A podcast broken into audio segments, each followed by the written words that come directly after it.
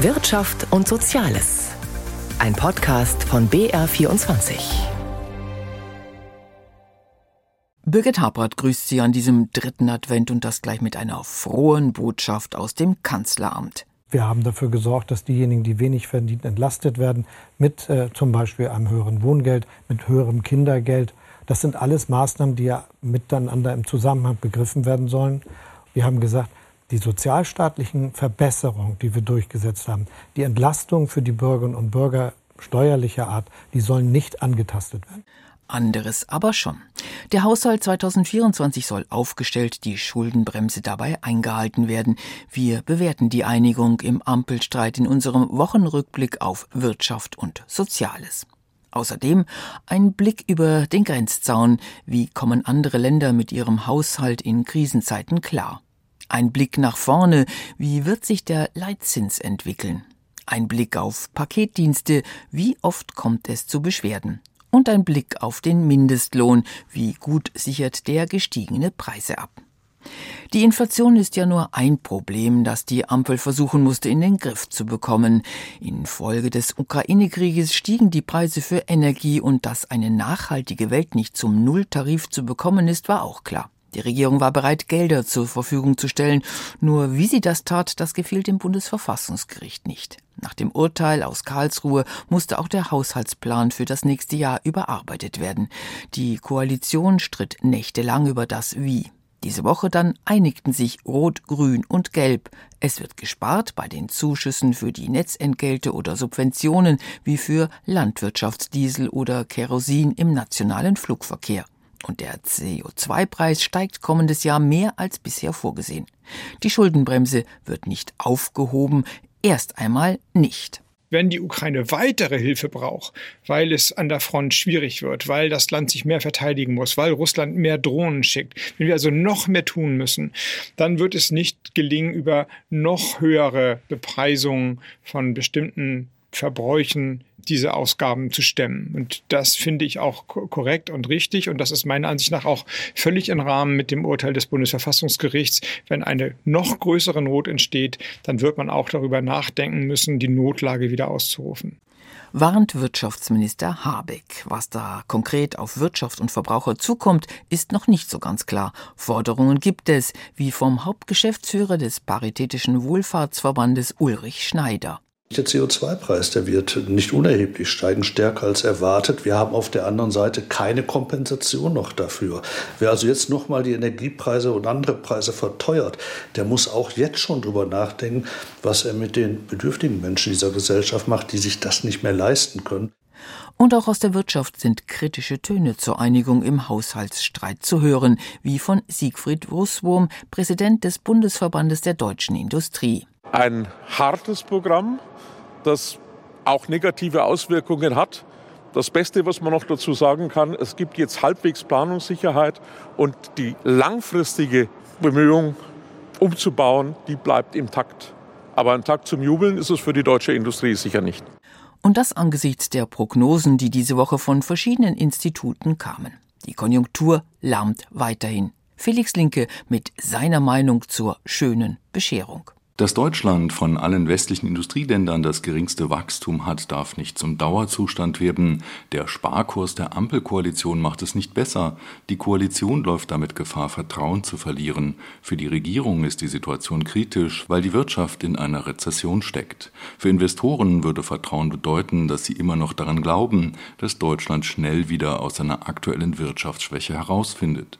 Verbrauchervertrauen würde bedeuten, dass die Konsumenten glauben, sich bald wieder mehr leisten zu können. Wenn sie dann tatsächlich mehr ausgeben, könnten sie ganz entscheidend zum Wirtschaftswachstum beitragen. Das Vertrauen der Verbraucherinnen und Verbraucher ist aber gefährdet, weil die Ampelkoalition an vielen Ecken und Enden ein wenig die Preise erhöht, vor allem für Energie. Beispiele sind das vorzeitige Ende der Strompreis- und Gaspreisbremsen, eine unerwartet starke Erhöhung der CO2-Abgabe oder eine Kürzung von 5,5 Milliarden Euro, mit denen die Regierung steigende Netzentgelte für Stromkunden abfedern wollte. Und ob die Entlastung durch das versprochene Klimageld kommt, ist offen. Nicht nur Tanken und Heizen mit Gas und Öl werden damit teurer, Auch die Produktionskosten für viele Güter des täglichen Lebens werden mit der CO2-Abgabe steigen. Das heizt die Inflation an, bremst das Wachstum und kann den Staat deshalb sogar Steuereinnahmen kosten. Kein Beitrag zum Wachstum sind Sparbeschlüsse und ausbleibende staatliche Investitionen wegen der Schuldenbremse. Wenig hilfreich ist das für die angefangene Energiewende, die nun auf halbem Weg ins Stocken gerät. Für die geforderten Wärmepumpen und E-Autos gibt es keine passenden Stromnetze und deren Ausbau sollen wieder einmal die Verbraucherinnen und Verbraucher bezahlen mit erhöhten Netzen. Netzentgelten. Das wird genauso wenig funktionieren wie die alte EEG-Umlage vom Erneuerbare Energiengesetz. Mit ihr sollten die Stromkunden den Einstieg in Wind- und Sonnenenergie finanzieren. Am Ende hat das die Energiewende nur unwirtschaftlicher gemacht. Es kann nicht die Lösung sein, pauschal bei allen Verbrauchern abzukassieren mit immer höheren CO2-Abgaben, auch bei denen, für die der teure Umstieg aus finanziellen Gründen noch nicht in Frage kommt oder technisch gar nicht machbar ist. Die Idee dieser Klimapolitik ist es, den Wandel einfach mit höheren Preisen erzwingen zu wollen auf dem Rücken der Verbraucher. Das Heizungsgesetz hat gezeigt, dass diese Politik nicht funktioniert und im schlimmsten Fall das Gegenteil erreicht von dem, was damit beabsichtigt war. Felix Linke kommentierte, fragt sich, wie eigentlich andere Länder in der EU mit den Kosten klarkommen, die Corona, die Energiekrise oder der Klimawandel ihren Haushalten verursachen. Ein Blick in Bier 24 Wirtschaft nach Italien, Frankreich und Polen. Italien lebt seit Jahrzehnten mit Finanzlöchern und hat mittlerweile entsprechend viele Schulden angehäuft. In der Debatte über den aktuellen Haushalt aber spielt das keine Rolle. Genauso wie das Stichwort Schuldenbremse. Die spontane Umfrage im Bekanntenkreis unter akademisch gebildeten Italienerinnen und Italienern, ob es in Italien eine ähnliche Schuldenbremse gebe wie in Deutschland, wird mit einem einhelligen Nein beantwortet. Die Wahrheit ist, doch, es gibt seit 2012 eine Schuldenbremse auch in Italien. Auch in der aktuellen Haushaltsdebatte in Italien wird über alles Mögliche diskutiert, das Stichwort Schuldenbremse aber fällt nirgendwo. Stattdessen gönnt Meloni ihren Landsleuten eine Steuersenkung um zwei Prozentpunkte für Geringverdiener und geringere Sozialbeiträge für alle. Insgesamt will die Regierung im kommenden Jahr 24 Milliarden Euro an neuen Ausgaben draufpacken. Das erwartete Haushaltsdefizit steigt dadurch von 3,6 auf 4,3 Prozent. In der Öffentlichkeit aber werden eher kleinliche Neiddebatten geführt, zum Beispiel darüber, ob die Parteien im kommenden Jahr wirklich 50 Millionen mehr erhalten sollen, eine Summe, die im Gesamthaushalt ein Mikroposten ist. Keine Rolle in der öffentlichen Debatte spielt dagegen beispielsweise, dass die Steuersenkungen auf Pump finanziert werden. Vielleicht eine Frage der Gewöhnung. Denn seit Einführung der Schuldenbremse vor elf Jahren haben alle italienischen Regierungen Jahr für Jahr neues Defizit gemacht. Jetzt ist ein Rekordschuldenstand erreicht von knapp 2,9 Billionen, umgerechnet 2900 Milliarden Euro. Jörg Seiselberg-Ruhm. Frankreichs Verschuldung hat in diesem Jahr die 3 Billionen Euro Marke überschritten. Kein europäisches Land ist in absoluten Zahlen so hoch verschuldet wie die zweitgrößte Volkswirtschaft der Eurozone. Offiziell soll die Schuldenrate nächstes Jahr bei knapp 110 Prozent des BIP stabil gehalten werden. Frankreich plant eine Rekordkreditaufnahme von 285 Milliarden Euro. Gleichzeitig will das Land schneller entschulden, am besten maßgeschneidert, wie Brüssel es auch plant. Wirtschaftsminister Le Maire will dafür aber keinen strengen Sparkurs.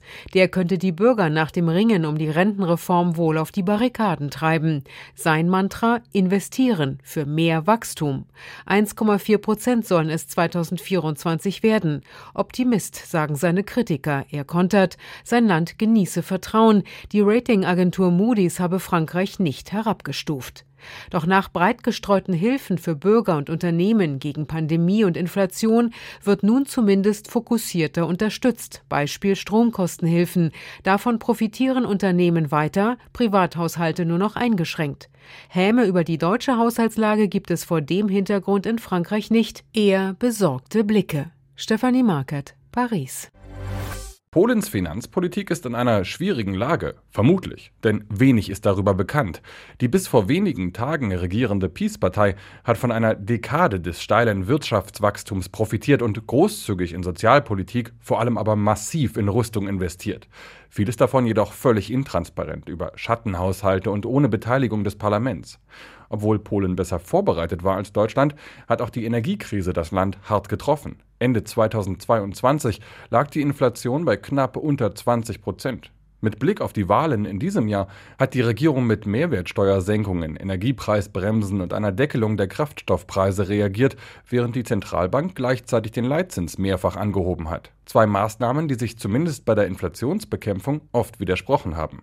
Die neue Regierung um Donald Tusk hat noch vor ihrer Vereidigung eine Deckelung der Energie- und Gaspreise bis Mitte 2024 versprochen. Die Kosten dafür sollen nicht der Haushalt, sondern zum größten Teil der teilstaatliche Mineralölkonzern Orlen tragen. Wie es aber wirklich um das polnische Staatsbudget steht, das dürfte erst bekannt werden, wenn die neue Regierung Einsicht nehmen kann in das Erbe ihrer Vorgänger. Aus Warschau, Martin Adam. Auch die Europäische Zentralbank hat natürlich ein Interesse daran, dass die EU-Staaten sich nicht einen immer höheren Schuldenberg schaffen. Und die EZB hat ein Problem. Sie will zu hohe Preise verhindern, mit ihrer Zinspolitik aber nicht der Wirtschaft die Kredite für nötige Investitionen verteuern. Der Rat tagte und entschied, erst einmal nicht an der Zinsschraube zu drehen. Und im nächsten Jahr? Ursula Mayer fragte nach. Die aktuelle Krankheitswelle hat auch die Europäische Zentralbank erfasst. Deren Chefin Christine Lagarde wird von einem hartnäckigen Husten geplagt. Die letzte Zinssitzung in diesem Jahr habe sie trotzdem nicht verpassen wollen und immerhin sei sie nicht ansteckend, sagt Lagarde und präsentiert etwas heiser das Ergebnis. Der EZB-Rat hat beschlossen, die Leitzinsen unverändert zu belassen. Denn die Inflation ist zwar in den vergangenen Monaten gesunken, dürfte aber auf kurze Sicht vorübergehend wieder anziehen anziehen. Das hat laut Lagarde zum einen damit zu tun, dass staatliche Hilfen wie etwa die Preisbremsen für Energie auslaufen. Bemerkbar machen sich ihrer Ansicht nach auch die höheren Lohnabschlüsse. Nach Angaben der Hans-Böckler Stiftung sind die Tariflöhne allein in Deutschland in diesem Jahr um 5,6 Prozent gestiegen. Allerdings gab es oft eine einmalige Prämie zum Ausgleich der Inflation. Ob das Lohnplus die Inflation also wirklich dauerhaft wieder nach oben treibt, bleibt deshalb erst einmal abzuwarten. In den letzten Monaten hatte sich die Inflation dagegen abgeschwächt. In Deutschland sank die Inflationsrate auf 3,2 Prozent. In der gesamten Eurozone war es mit 2,4 Prozent noch weniger. Damit scheint die Zentralbank nah dran an ihrem Inflationsziel von 2 Prozent. Und trotzdem ist auch der frühere Wirtschaftsweise Volker Wieland überzeugt. Ich denke, es wäre ein Fehler, jetzt schon die Inflation für besiegt zu erklären. Soweit ist es nach Prognosen der Zentralbank erst in zwei Jahren. Deshalb belässt sie auch den Leitzins erst einmal weiter bei 4,5 Prozent und damit auf dem höchsten Stand seit dem Jahr 2000. Emanuel Mönch, Inflationsexperte der Frankfurt School, ist beeindruckt, dass die Währungshüter die hohe Inflation damit so rigoros bekämpft haben. Ich fand persönlich, dass die EZB, nachdem sie doch recht zögerlich mit den Zinserhöhungen begonnen hat, dann doch sehr entschlossen vorangegangen ist, die Situation bislang gut gemeistert hat, als dass sie geschafft hat, die Inflation schon deutlich wieder zurück zum Zielwert zu bewegen, ohne die Wirtschaft in Europa gänzlich abzuwürgen. Zuletzt hat die Wirtschaft in Deutschland nur leicht geschwächelt, genau wie in der gesamten Eurozone. Und EZB-Präsidentin Christine Lagarde ist zuversichtlich, dass sie sich schon bald erholen dürfte. Auch dank einer anziehenden Nachfrage aus dem Ausland. Ob und wann es eine Zinssenkung geben könnte, lässt Lagarde völlig offen und sagt lediglich,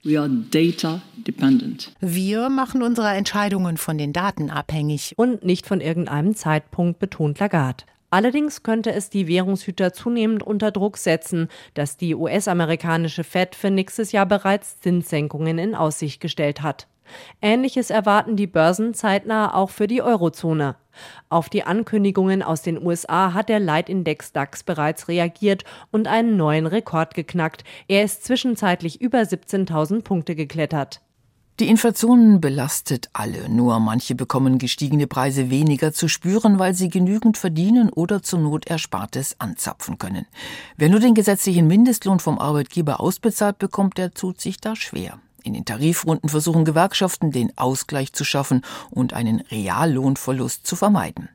Eine diese Woche vorgelegte Studie des Instituts für Arbeitsmarkt und Berufsforschung IAB zeigt auf, dass langfristig die Mindestlöhne da besser absichern als die Tariflöhne. Den Direktor des Forschungsinstitutes der Bundesagentur für Arbeit, Bernd Fitzenberger, konnte ich dazu am Telefon begrüßen. Guten Tag, Frau Habrath. In den laufenden Tarifrunden haben Gewerkschaften versucht, die Inflation aufzufangen, damit es keine Reallohnverluste gibt. Ist das gelungen?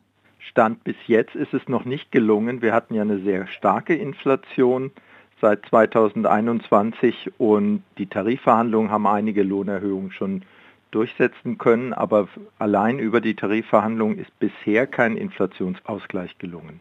Wie sieht es mit dem Mindestlohn aus, der ja im Nachklapp die Erhöhungen der Tariflöhne abbilden soll, von der Regierung aber einmalig im Herbst auf 12 Euro angehoben wurde? Diese Anhebung 12 Euro war ja nicht als vorausschauender Inflationsausgleich gedacht, hat aber tatsächlich so gewirkt, hat sogar äh, für die Niedrigeinkommensbezieher, die Mindestlöhne beziehen, eben den Inflationsausgleich hergestellt. Das ist jetzt ein glücklicher Umstand gewesen, dieser Mindestlohnanhöhung, die eigentlich verteilungspolitische Ziele hatte. Jetzt sagen manche, der Mindestlohn darf gar nicht so hoch steigen, weil sonst das ganze Tarifgefüge durcheinander kommt, äh, weil viele Betriebe sagen, dann beschäftige ich eben nicht mehr oder nur in Minijobs, weil mir das zu teuer kommt. Sehen Sie solche Entwicklungen? Die Lohnentwicklung insgesamt hat ja nicht die große Zahl an offenen Stellen abgewürgt, die weiterhin auch besteht. Und das bemerkenswerterweise, obwohl wir gar kein Wachstum haben, wir in einer Rezession sind, werden Menschen gebraucht. Das heißt, die Lohnentwicklung für sich genommen verhindert nicht, dass es eine sehr hohe Arbeitsnachfrage, einen sehr hohen Personalbedarf gibt und Unternehmen gerne zu diesen Löhnen Menschen einstellen. Also aktuell sehe ich aus dieser Perspektive äh, diese Thematik nicht. Aber richtig ist natürlich, ein zu hoher Mindestlohn kann auch zu Verwerfungen, kann dazu führen, dass Beschäftigung abgebaut wird. Umstritten ist ja auch zurzeit das Bürgergeld. Da will vor allem die Union, aber auch die SPD noch einmal ansetzen, weil sie sagen, ja, das eigentlich verführt dazu, dass man nicht arbeitet, sondern dass man eben Bürgergeld bezieht und zu Hause bleibt. Sehen Sie das auch so?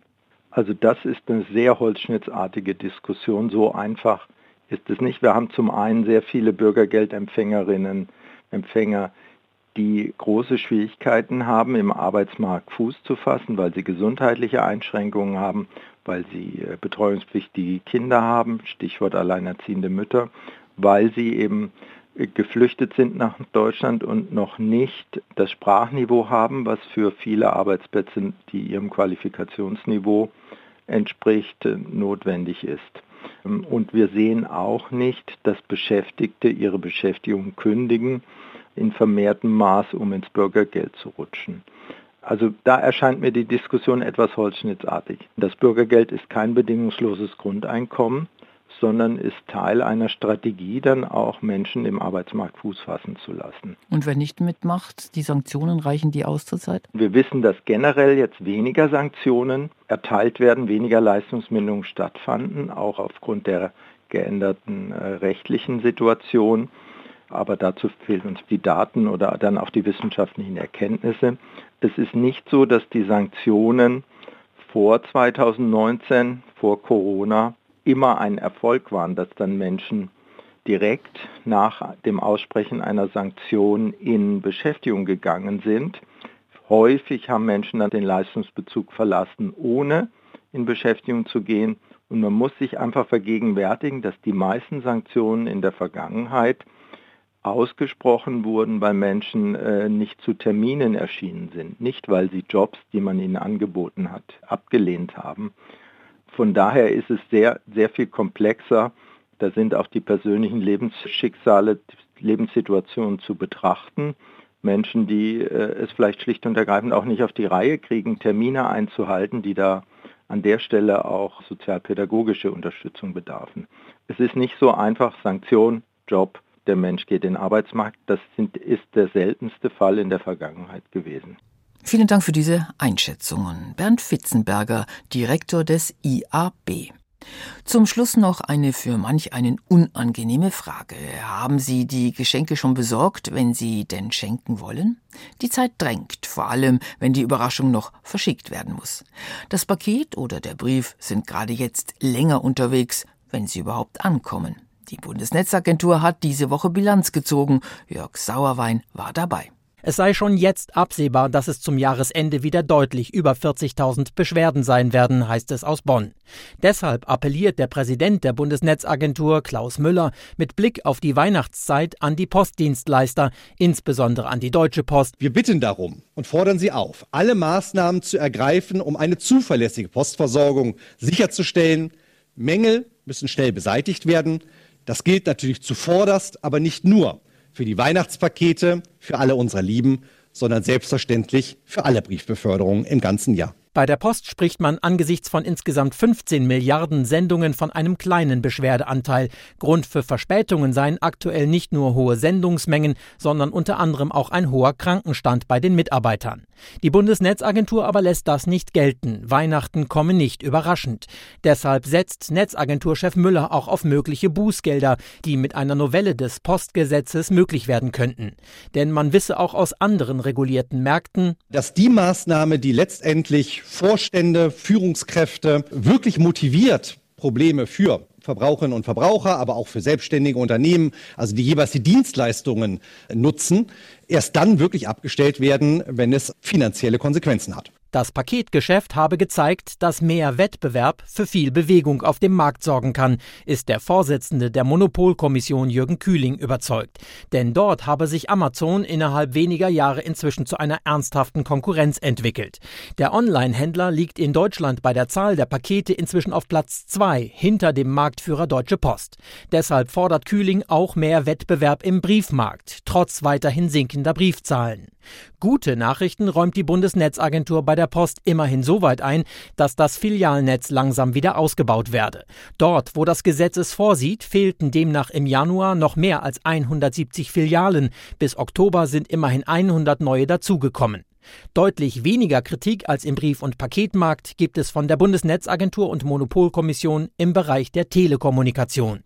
Dort mache der Ausbau der Netze dank gestiegener Investitionen insgesamt gute Fortschritte, sagt Netzagenturchef Müller. Positiv ist auch, dass Stand Mitte 23 knapp drei Viertel der Haushalte einen Gigabit-Anschluss buchen können. Hierzu liefern die Kabelnetze bislang noch den größten Beitrag. Aber auch der Glasfaserausbau schreitet in großen Schritten voran. Allerdings nutzen das bisher verhältnismäßig wenige Haushalte. Nur jeder vierte Kunde, der einen Glasfaseranschluss buchen könnte, nutzt dieses Angebot auch. Das könnte nicht nur an den Kosten liegen, sondern auch daran, dass viele Menschen mit der bisher genutzten Netzgeschwindigkeit noch zufrieden seien, heißt es von der Bundesnetzagentur. Trotzdem brauche man ein zukunftsfähiges Netz und das sei vor allem mit dem Ausbau von Glasfaser möglich. Also doch lieber Mail statt Brief? Geschmackssache. Birgit Habrath wünscht Ihnen einen ruhigen, stressfreien dritten Advent. Das Magazin für Wirtschaft und Soziales auf BR24 können Sie noch einmal anhören oder herunterladen unter BR24-Sonntag.